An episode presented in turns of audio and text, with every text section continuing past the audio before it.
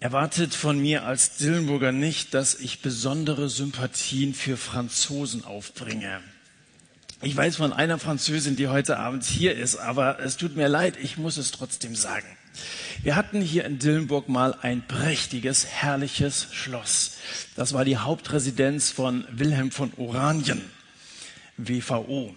Das ist ja nicht eine Schule alleine. Wilhelm von Oranien.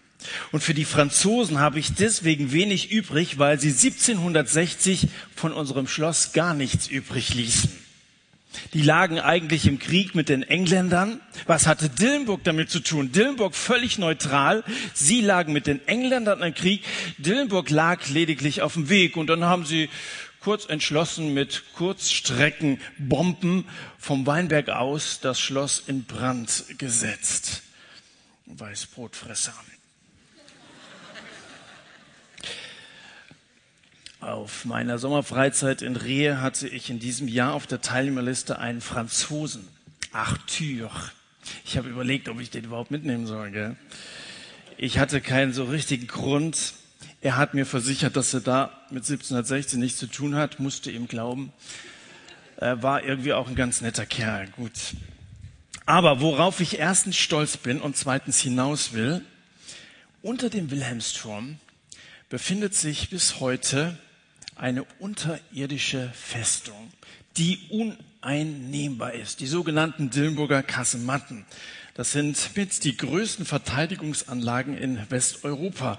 Die Kasematten boten damals 3000 Soldaten, muss man sich mal vorstellen. Wir sind hier vielleicht 600 Leute, 650. 3000 Leuten einen Unterschlupf und machen Dillenburg unbesiegbar, unbesiegbar. Und wisst ihr, wenn irgendwann wieder mal der Nicolas Sarkozy oder irgend so anderer Arthur kommt, ich weiß, wo ich mich verstecken kann. Wisst ihr auch, wo ihr euch verstecken könnt?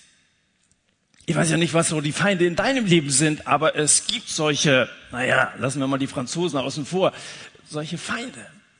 Und es gibt Leute, die uns bombardieren und es gibt Leute, die uns schaden wollen.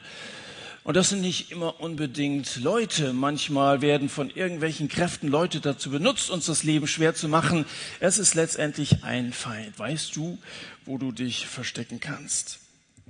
Der Apostel Paulus hat einmal gesagt, deshalb ermatten wir nicht, sondern wenn auch unserer wenn auch unser äußerer Mensch aufgerieben wird, also rein äußerlich mag es sein, dass man uns Schaden zufügen kann. Das hatte Apostel Paulus selber so erfahren. Das haben viele Diener Jesu so erfahren. Auch solche, die irgendwo in die letzten entlegensten Winkel der Welt gegangen sind, um zu evangelisieren. Äußerlich, sagt Paulus, wird unser Mensch aufgerieben, aber der innere Mensch wird Tag für Tag erneuert. Es ist ein Unterschied, ob die äußere Burg fällt oder ob innen ein Kern ist, der uneinnehmbar ist. Das ist ein großer, ein bedeutender Unterschied. Von außen her betrachtet stand es um David nicht immer zum Besten. Als Nachzögling Isais hatte er schon in seiner Familie Nachteile. Später kamen Nachstellungen dazu. Es kamen von seiner eigenen Seite gewisse Nachlässigkeiten dazu und auch seine Nachkommen gingen nicht immer besonders zimperlich mit ihm um, so wie wir letzte Woche gesehen haben, als der David gepredigt hat. Also nicht der David, sondern David Krüger. Wir sind jetzt in Kapitel 21. Wir verfolgen ja die wesentlichen Stationen im Leben des König David. In Kapitel 21, Vers 15 am Ende steht, David war ermüdet aber bisher noch nicht gehabt. Das hatte wahrscheinlich auch mit seinem fortgeschrittenen Alter zu tun.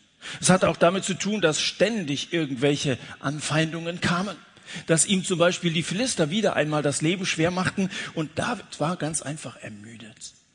Das sind Situationen, die wir auch kennen. Da bist es irgendwann leid, diese ständigen Mobbing-Attacken zu ertragen. Da bist es leid, ständig ausgesetzt zu sein den Umständen und du fühlst dich manchmal müde. So ging es David auch. Aber Müdigkeit ist zunächst mal, und ich glaube, dass das so gemeint ist, eine äußere Angelegenheit, dass es körperlich irgendwie uns die Kräfte raubt. In David selber findet er eine unüberwindbare Sicherheit. Wenn wir physisch auch leicht ermatten, Geborgenheit unserer Seelen finden wir in den göttlichen Kasematten. David mit Falten im Gesicht schreibt noch einmal ein Gedicht. Manche sagen, dass es der letzte Psalm ist, dieses 22. Kapitel im zweiten Buch Samuel, ein übrigens völlig identischer Text, ähm, den du auch in den Psalmen findest, Psalm 18. Dieser musikalisch begabte Monarch bringt eine Hymne der Rettung zu Papier. Wenn du diesem Psalm eine Überschrift geben willst, die Überschrift ist Errettung. Gott wird retten. Ein sehr hoffnungsvoller Psalm. Es geht um Errettung und damit um ein sehr dramatisches Thema. Dieser Psalm, der 52 Verse in Anspruch nimmt, er redet von Errettung an 14 Stellen. 14 Mal kommt das Wort erretten oder Rettung vor. David also, als wäre er Dillenburger gewesen, beginnt mit einer Anhäufung von Metaphern für Schutz und für Sicherheit so in den Versen zwei und drei. Der Herr ist mir mein Fels und meine Burg und mein Erretter. Mein Gott ist mein Hort, bei dem ich Zuflucht suche. Mein Schild und das Horn meines Heils, meine hohe Festung und meine Zuflucht. Mein Retter, vor Gewalttat rettest du mich. Das ist nicht nur so eine dichterische Gedankenanhäufung. David wenn er in den Rückspiegel seines Lebens schaut, kann ich anders als Gott zu loben und zu preisen. Gott dafür zu danken, dass Gott immer an seiner Seite gewesen ist, dass er rückblickend bei all den Siegen, die er eingefahren hat, die Kraft Gottes, den mächtigen Arm Gottes erlebt hat. Gott hatte David oft auf unerwartete Weise gerettet. Vor Goliath mit einem Stein. Wärst du auf die Idee gekommen? Wäre das zu erwarten gewesen? Nein, sicher nicht. Vor Saul mit dessen eigenem Schwert wäre das zu erwarten gewesen. Gott greift oft unerwartet ein. Vor Absalom mit einer Eiche. Manche der Feinde Davids starben an Bäumen, so hat David letzte Woche gesagt. Goliath wollte David seine Grenzen zeigen. Saul wollte seine Karriere zerstören. Absalom wollte an seinem Stuhl sägen. Davids Feinde waren groß wie Riesen zahlreich wie das Heer von König Saul und erbarmungslos wie ein aufständiger Sohn seinem älter werdenden Vater gegenüber. Große Feinde, zahlreiche Feinde, erbarmungslose Feinde, haben dich solche Feinde auch in dieses neue Jahr begleitet? Probleme, die nicht weggehen, egal wie viel du versuchst, an ihnen zu arbeiten. Menschen, mit denen du nicht zurechtkommst, egal wie viel Mühe du dir gibst. Deine Verfolger machen müde, weil das ganze Leben zu einer ständigen Auseinandersetzung mit ihnen zu werden scheint. Ich weiß nicht, ob du letzte Woche hier gewesen bist. Die Kernaussage in David Krökers Predigt letzte Woche war, fasse deine Feinde auf der anderen Seite nicht als eine Strafe Gottes auf. Fasse die Feinde nicht als eine Strafe auf, deshalb, weil, wenn du dich Jesus anvertraut hast, Jesus, der am Kreuz für dich gestorben ist, die Strafe auf sich genommen hat, dann ist, wenn du das für dich in Anspruch genommen hast, Strafe für Gott kein Thema mehr. Die Umstände, sie mögen noch so schwierig sein, sie sind, wenn du ein Kind Gottes bist, nicht Strafe. Oft denken wir drüber nach, was habe ich verkehrt gemacht, dass Gott es zulässt, dass dies und jenes in meinem Leben passiert. Strafe ist für Gott kein Thema mehr, wenn du ein Gotteskind bist, wenn du Jesus vertraust. Das ist nicht der Grund, warum es diesen Feind auf der anderen Seite gibt und warum der ständig schießt. David sagte, fasse die Feinde nicht als Strafe auf, sondern als Möglichkeit, dich noch näher in die Gegenwart Gottes zu begeben. Und damit sind solche Umstände, solche Schwierigkeiten Möglichkeiten, Chancen. Chancen, Gott jetzt erst recht in deinem Leben zu erleben. Die göttlichen Kasematten bieten Zuflucht. In den ersten beiden Versen kommt zweimal dieses Wort Zuflucht vor. Flieh hin zu Gott. Fliehen ist zunächst mal keine besonders tapfere Maßnahme im Krieg, aber es kommt ja darauf an, wohin du fliehst. Zu Gott. Diese göttlichen Kasematten sind uneinnehmbar. Wenn du dich bei dem Herrn deinem Felsen, deiner Burg, deinem Erretter in Sicherheit bringst, dann müssen die Gegner gegen Gott anstürmen. Wenn du dich bei Gott, dieser Burg, in Sicherheit bringst, dann müssen die Zweifel und Fragen gegen Gott anstürmen. Dann müssen Versuchungen gegen Gott anstürmen. Bist du bei Gott, bist du in Sicherheit. Gegen Gott kommen diese Fragen, kommen diese Zweifel, kommen diese Anfeindungen nicht an. Und deswegen kommt es darauf an, ob du nah bei Gott bist, wenn du ein persönlich siegreiches Leben führen möchtest.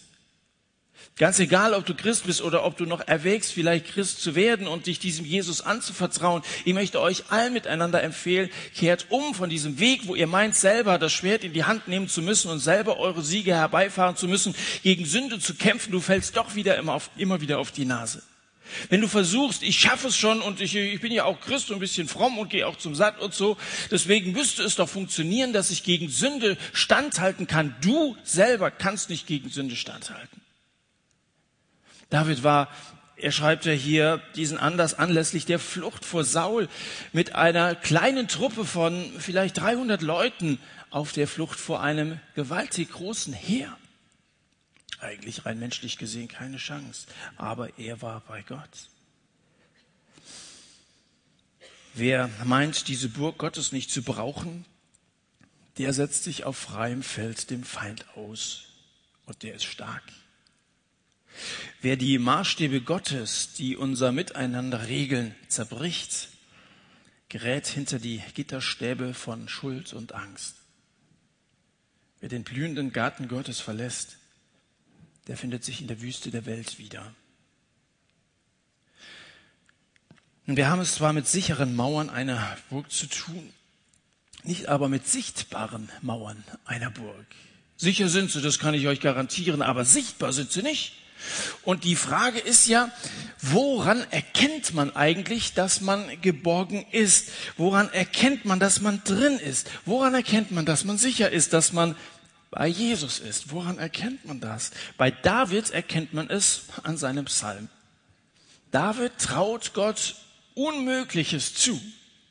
Er weiß, dass Gott stark ist, dass er mächtig ist und er lobt ihn dafür. Und deswegen kannst du im Blick auf David davon ausgehen, dass er es gepackt hat, weil er setzt sein Vertrauen auf Gott. Auch wenn gegenwärtig immer noch Krieg herrscht, die Philister waren immer noch hinter ihm her. Er schreibt, gelobt rufe ich zum Herrn, so werde ich von meinen Feinden gerettet. Vers 4. Gelobt rufe ich zum Herrn, so werde ich vor meinen Feinden gerettet. Man erkennt einen Erretteten daran, dass er aufrichtig lobt. Dass er solche Lieder, wie wir sie hier zusammen singen, mit Überzeugung mitsingt. Und dass auch jemand, der Christ ist, in seinem privaten, persönlichen Bereich Gott lobt. Also hier mit vielen zusammen zu singen, das ist ja fast so ein kryptendynamischer Prozess. Ich finde das auch sehr gut, wenn wir das gemeinsam tun. Aber tu es einsam und lass es uns gemeinsam tun. Beides. Ein Christ betet einsam und gemeinsam tu es auch für dich, lobe Gott. Zunächst einmal wird David diesen Psalm ein paar Mal geprobt haben, das hat er ganz für sich alleine getan.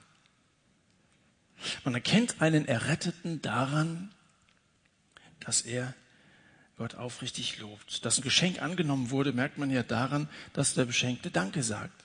Ich kann einem von euch ein Geschenk hier hinstellen, wenn es aber nachher immer noch da steht, es nicht angenommen worden ist und niemand Danke gesagt hat, dann ist es nicht angenommen worden.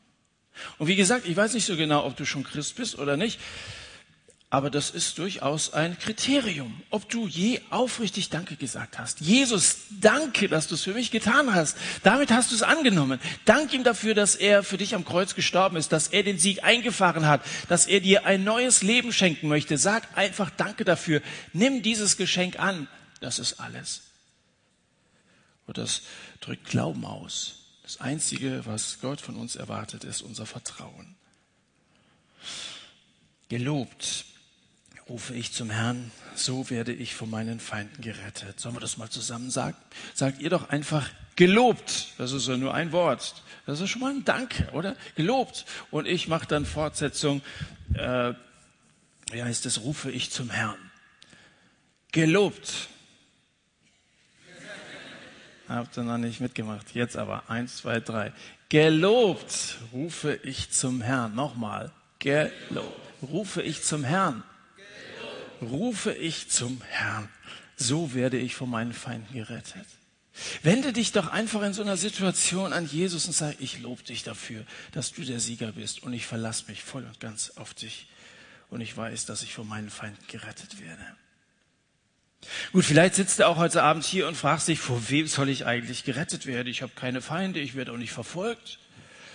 Brennt vielleicht, steht eine Naturkatastrophe bevor. Wovor soll ich gerettet werden? Kommen die Franzmänner oder die Russen, irgendwelche Außerirdischen?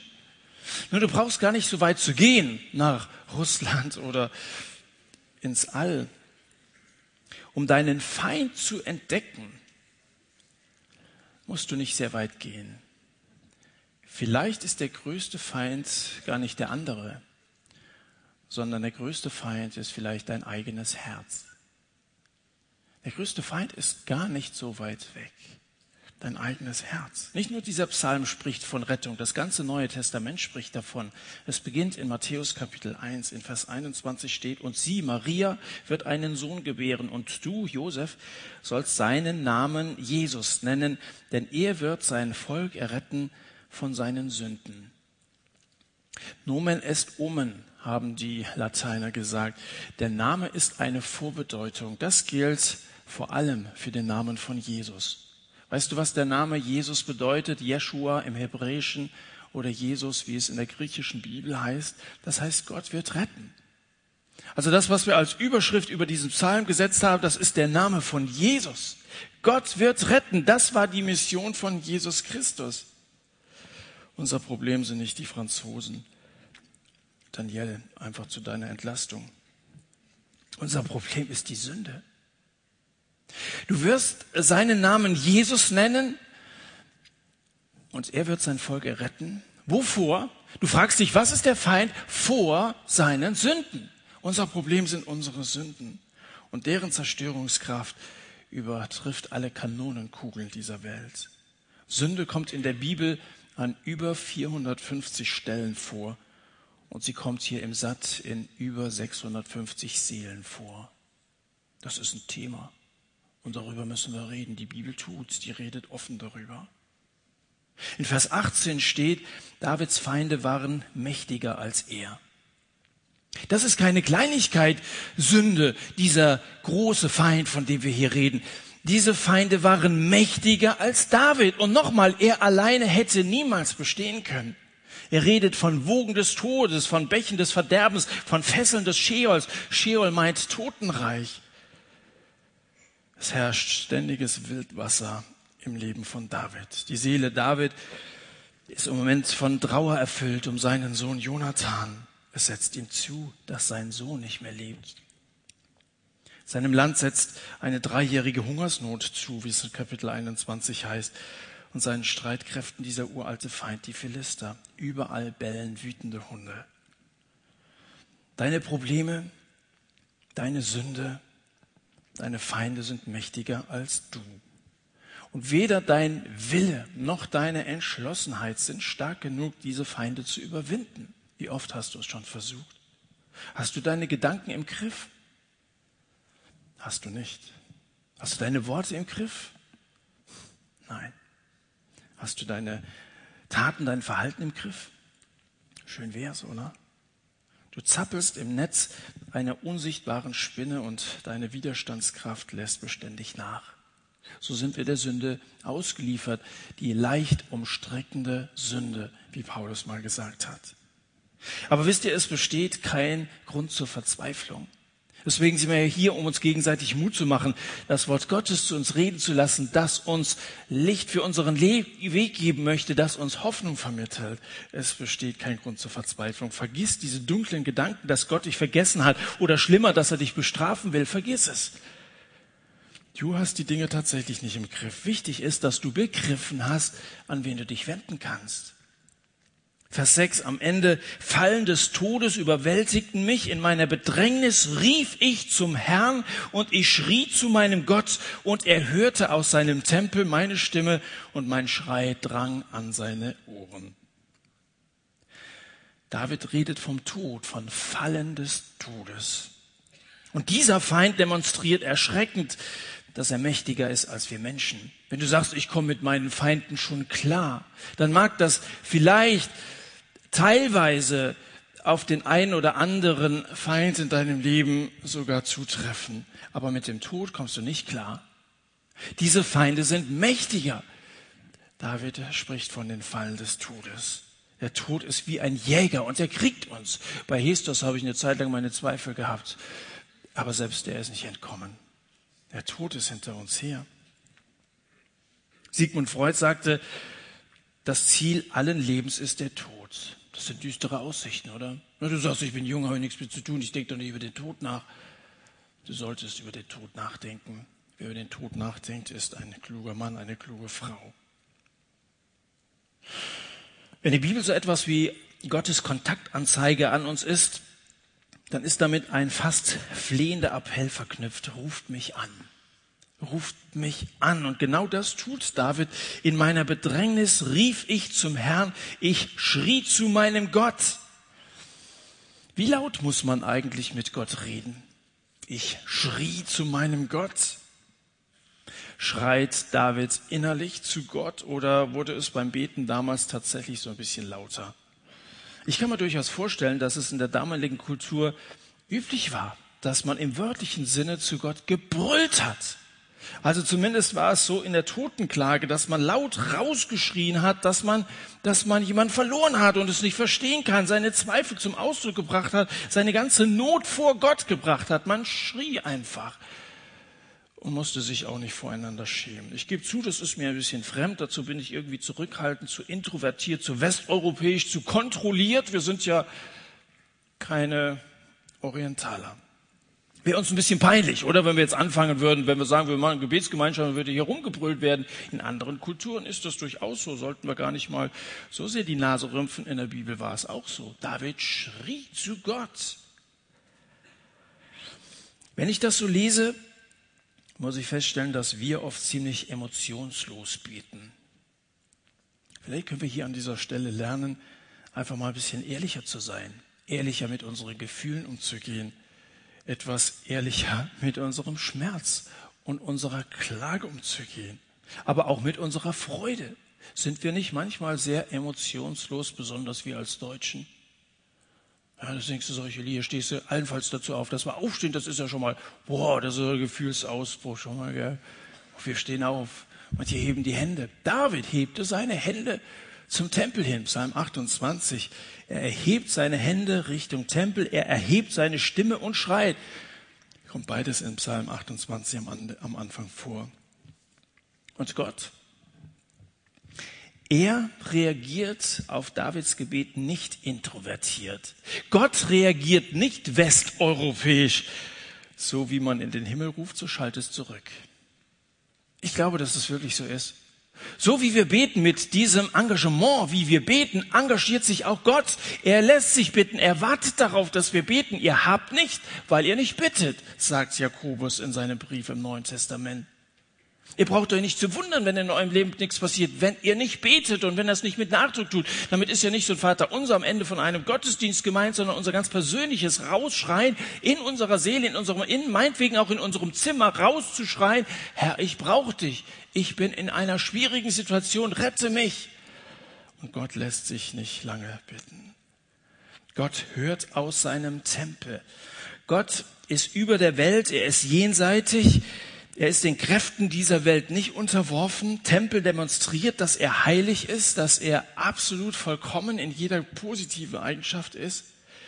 Und dann steht in Vers 8, da wankte und bebte die Erde. Die Grundfesten des Himmels erzitterten und wankten, denn er war von Zorn entbrannt. Das lässt Gott nicht kalt, wenn es uns schlecht geht. Wenn es uns kalt ist oder wenn wir sonstige Schmerzen haben, bis in unsere Seele hinein, wenn es kalt geworden ist in unserer Beziehung zu Gott und zu unseren Mitmenschen, das berührt ihn. Er war von Zorn entbrannt.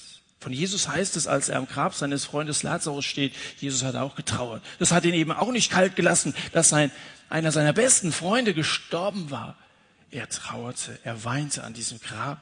Und dann steht er überraschenderweise zweimal in Johannes Kapitel 1, dass er zornig war. Jesus war zornig. Es ist Johannes Kapitel 2. Wörtlich heißt dieses Wort, er war zornig, Er schnaubte. Er drohte. Also, das ist dieses zornige Schnauben, oder? Und so, so weinte er an diesem Grab und viele andere weinten auch, aber dann auf einmal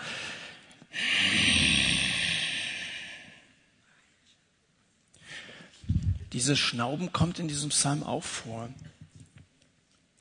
Wenn es um Leben und Tod geht, entbrennt der Zorn Gottes.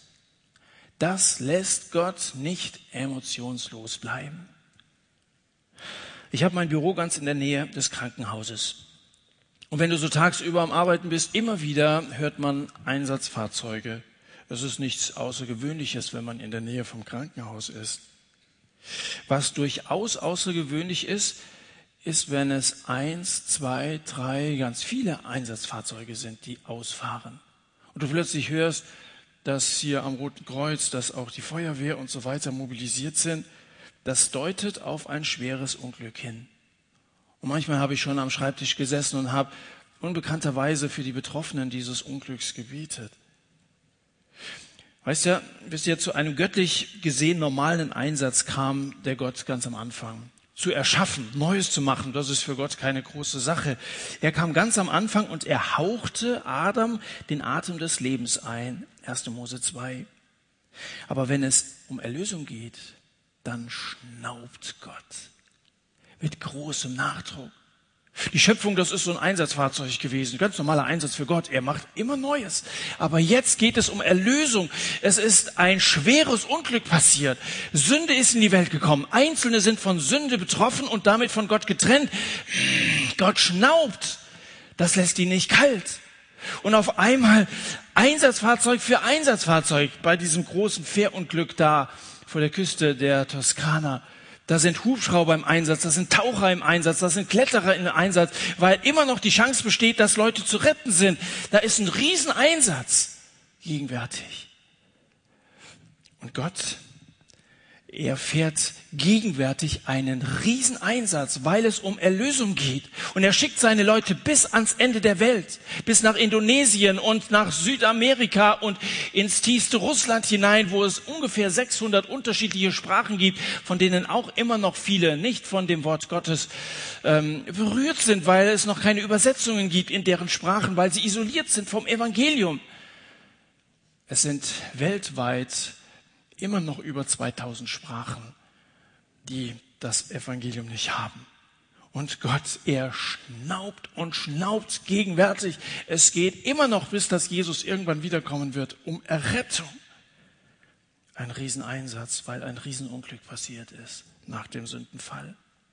Rauch stieg aus seiner Nase, Vers 9. Feuer fraß aus seinem Mund, glühende Kohlen brannten aus ihm.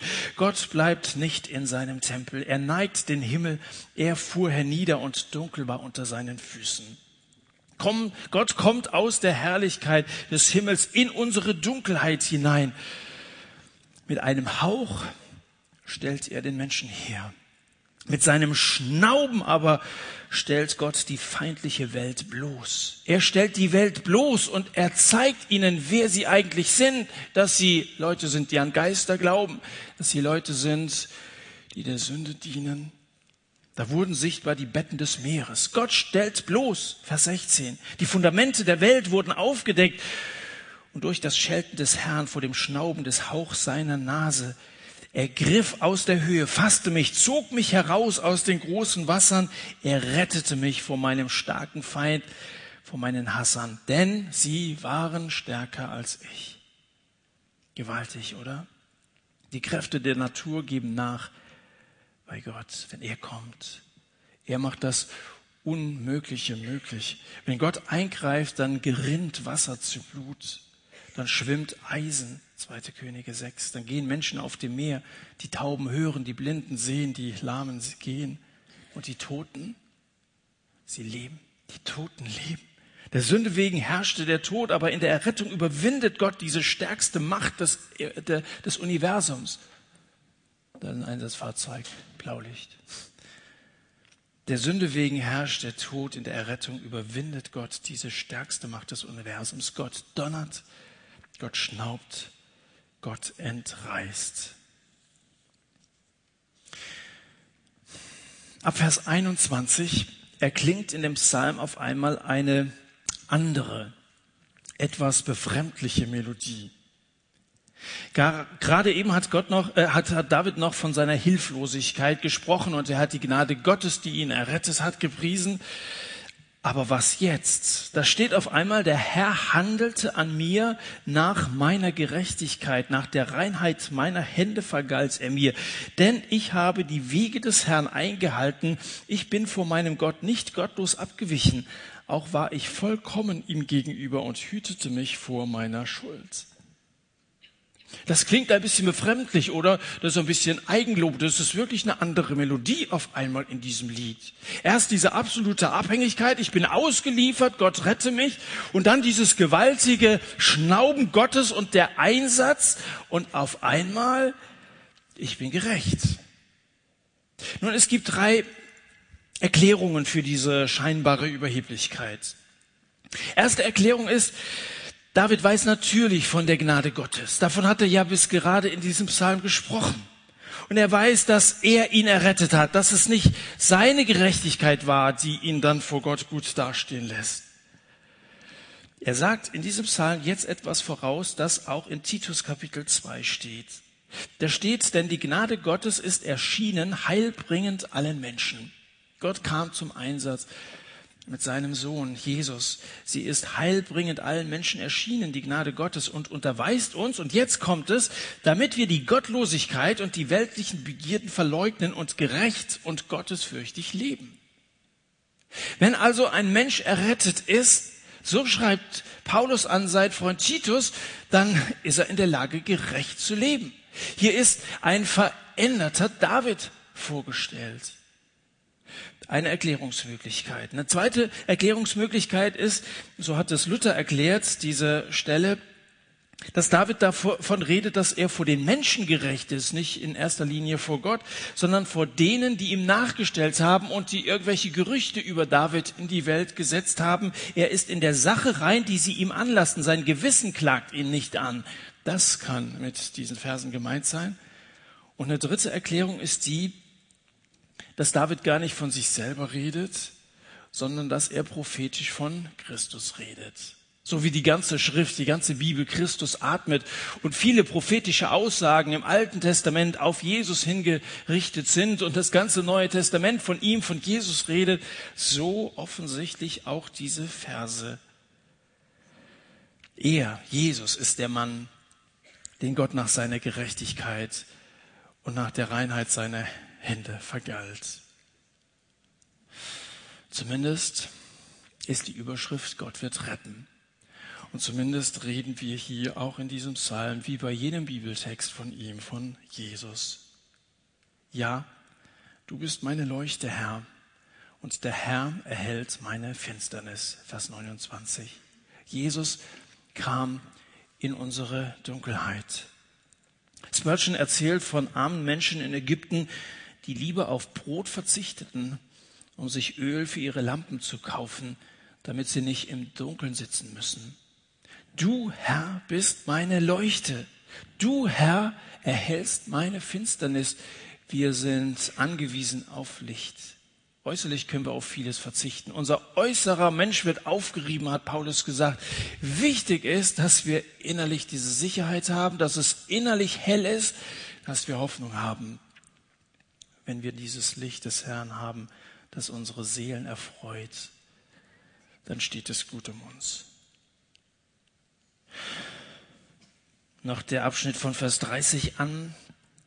Zu Anfang des Psalms war David hilflos, das haben wir deutlich gesehen. Und am Ende, Vers 30, erstürmt er einen Wall und springt über eine Mauer. In Vers 34 steht, er jagt auf eigenen Füßen den Feinden nach. Er spannt eigenhändig, eigenhändig seinen Bogen und er zerschmettert im Kampf die Widersacher. Der ganze erste Teil des Psalms berichtet von der Zeit, in der David von Saul verfolgt wurde und Gott musste ihn rausreißen aus der schwierigen Situation. Die nachher beschriebenen Siege jetzt ich kämpfe und ich überspringe Mauern und ich gehe gegen das Heer des Feindes an, das spricht von der Zeit, wo er als Krieger, als König an der Spitze des Heeres auszog mit dem Schwert in der Hand, die Kämpfe Gottes kämpfte. Und wir können beides auf uns als Christen anwenden. Gottes Gnade hat uns aus der Macht des Todes herausgezogen. Wir sind natürlich angewiesen auf die Gnade Gottes. Und nirgendwo anders kannst du dich bergen als in dieser Burg, die Gott darstellt. Du bist sicher, wenn du bei Gott, bei Jesus bist. Aber der zweite Schritt ist der, dass Gottes Gnade uns befähigt, den guten Kampf des Glaubens zu kämpfen. Die Gnade Gottes hat uns errettet, aber sie befähigt uns auch als Errettete zu leben und zu arbeiten und zu kämpfen. Und ich wünschte mir, dass ihr nicht bei diesem ersten Punkt stehen bleibt. Natürlich ist es schön, abends hier zum Set zu kommen und immer wieder von dieser Errettung zu hören. Bei Gott bist du sicher und birg dich bei ihm. Das möchte ich immer wieder stark betonen und habe ich heute Abend betont. Aber der zweite Schritt ist, dass diese Gnade dich auch verändern will. Warst du bei der Allianz Gebetswoche an verschiedenen Orten dabei und hast du von dieser Verwandlung gehört? Hier findet ja eine Verwandlung in diesem Psalm statt von einem hilfesuchenden Menschen. Ich weiß nicht, wo du dich gerade befindest. Vielleicht fühlst du dich immer noch hilflos. Aber Gott möchte aus dir einen Kämpfer machen. Einer, der verwandelt ist und jetzt selber auf eigenen Füßen den, den, den, den, den Bogen spannt und was alles in diesem Psalm steht, dass du ein Kämpfer für die Sache Gottes wirst, dich engagierst und tatsächlich darüber nachdenkst, ob du im März mit auf diese Mission Conference nach England gehst. Vor 20 Jahren bin ich auch dabei gewesen. Es hat mich tief bewegt, zu sehen, wie Missionare bis ans Ende der Welt gehen und Mauern überspringen. Das mag für dich unüberwindbar sein. Denkst du gar nicht drüber nach. Mauer brauche ich gar nicht erst versuchen, komme ich nicht drüber. Mit Gott kannst du Mauern überspringen. Mit Gott ist Unmögliches plötzlich möglich. Und das ist nun mal dieser Einsatz Gottes, dass er die ganze Welt, das ganze Universum, auch die unsichtbare Welt in Bewegung bringt und schnaubt und Feuer spuckt, um Menschen zu erretten. Er hat alles investiert. Er hat seinen Sohn Jesus sterben lassen, den größten Preis bezahlt, der denkbar ist, damit Menschen gerettet werden können und will dich mit in dieses Unternehmen einbeziehen. So wie David in das ganze Unternehmen des Sieges einbezogen worden ist den Feind nun zu bekämpfen, so soll der Feind diese ganzen Geister, das, was Menschen zerstören will, kaputt machen will und hoffnungslos machen will, er möchte dich mit einbeziehen, damit größere Siege eingefahren werden. Mag sein, dass du das als einen gewissen Erfolg ansiehst, dass wir hier im Land Dillkreis 600 Leute zu so einem Jugendgottesdienst zusammenkriegen. Aber das ist ja noch kein besonders großer, kein besonders großer Sieg. Wir sind da alle erreicht und irgendwo hast du doch das Wort Gottes schon tausendmal gehört. Wir sollen jetzt losgehen und sollen uns senden lassen. Werde so ein verwandelter Mensch und ändere mal deine Perspektive. So wie David am Anfang sich als den, als den der Umstände Ausgesetzten gesehen hat, sehen wir ihn am Ende von diesem Psalm als einen Gesandten, der losgeht und der sich gebrauchen lässt, der arbeitet und der kämpft. Solche Leute sollt ihr werden. Ich hoffe, dass wir hier so eine Schmiede von, von Gotteskämpfern im positiven Sinne sind. Nicht von irgendwelchen Fundamentalisten, wie man das Wort normalerweise versteht. Das heißt ganz am Ende in Vers 47, der Herr lebt, gepriesen sei mein Fels, erhoben werde Gott, der Fels meines Heils. Auf diesen Felsen können wir bauen. Das einzige Fundament, das alles überlebt, das alles übersteht, alles überdauert, heißt Jesus. In diesem Sinne sei Fundamentalist dass du auf diesen Felsen baust, auf diesen Jesus baust. Das Wort Fundamentalist das ist ein Schimpfwort heutzutage. Aber man kann nicht jeden, der einen festen Standpunkt vertritt, und ich hoffe, du vertrittst einen festen Standpunkt, du stehst zu dem Evangelium von Jesus, man kann nicht jeden, der diesen Standpunkt vertritt, mit Leuten gleichsetzen, die anders denken, mit Bomben in die Luft sprengen. Mit religiösen Fanatikern und politischen Gewaltverbrechern haben wir nichts zu tun, sondern wir haben es mit Gott zu tun, der unter großem Aufwand in seinen Sohn zu uns herabgefahren ist und den David als den Felsen unseres Heils preist. Und das wollen wir auch tun. Ich möchte euch am Ende noch eine Hausaufgabe mitgeben. Macht ihr mit? Oh, wir sind doch nicht an der WVO. Okay, aber Hausaufgaben heißt ja, wir wollen es nicht nur auf diesen Gottesdienst beschränken, sondern wir wollen Täter des Wortes sein. Wir wollen das, was wir hier gehört haben, auch umsetzen. Meine Hausaufgabe ist die, nimm dir zu Hause mal ein Blatt Papier, nimm dir einen Stift und halte mal Rückschau auf dein eigenes Leben. Das mag noch nicht so lang und so, so turbulent sein wie das von David, aber du hast ja doch auch schon eine Biografie. Denk mal zurück an die Zeit, wo Gott mit dir war. Denk zurück an die Zeit, wo Gott deine Gebete erhört hat. Denk zurück an die Zeit, wo Gott zu dir gesprochen hat. Denk zurück an die Zeit, wo Gott in dein Leben eingegriffen hat und fang an, darüber zu schreiben. Das hat David getan. Musst jetzt kein Dichter sein, musst das auch nicht unbedingt vorsingen. Ich kann dir auch schon sagen, dass dieser Psalm nicht den Einzug in die Bibel schaffen wird. Darum geht's auch gar nicht. Sondern verleih deinem ganz persönlichen Gotteslob einmal Ausdruck. Du willst nicht vor Gott schreien? Ich verstehe es. Ich tue das ja auch nicht. Du traust dich kaum, über deinen Glauben zu reden. Dann versuch's doch einfach mal schriftlich. Schreib dein persönliches Gotteslob einmal auf. Ein Blatt Papier. Wie groß du schreibst, ist egal, aber so ein A4-Blatt könnte schon voll werden. Wer macht mit? Man muss sich ja entschließen an so einem Abend, also wenn man das nicht hier auch mal sagt und, und festmacht, dann wird da eh nichts draus. Deswegen, wer macht mit? Wer wird in der nächsten Woche mal so seinen ganz persönlichen Psalm schreiben? Rückblick halten, wo hat Gott Großes in meinem Leben getan und wie kann ich das artikulieren? Das sind mir noch nicht genug. Hey, Ihr kommt hierher, weil ihr das Wort Gottes hört. Das Wort Gottes soll ein bisschen in Bewegung bringen, mobilisieren. Wir wollen Täter des Wortes sein. Wer macht mit? Naja, immerhin.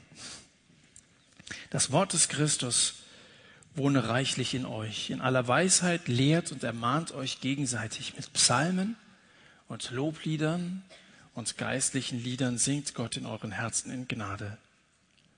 Lass Jesus mit diesen Zeilen, die du aufschreibst, wissen, dass du ihn liebst. Lass ihn wissen, warum du ihn liebst. Und vielleicht wird am nächsten Sonntag der eine oder andere sein Lied hier vortragen. Nicht musikalisch unbedingt, aber vielleicht liest du es mal vor. Würde mich sehr freuen. Lass uns beten.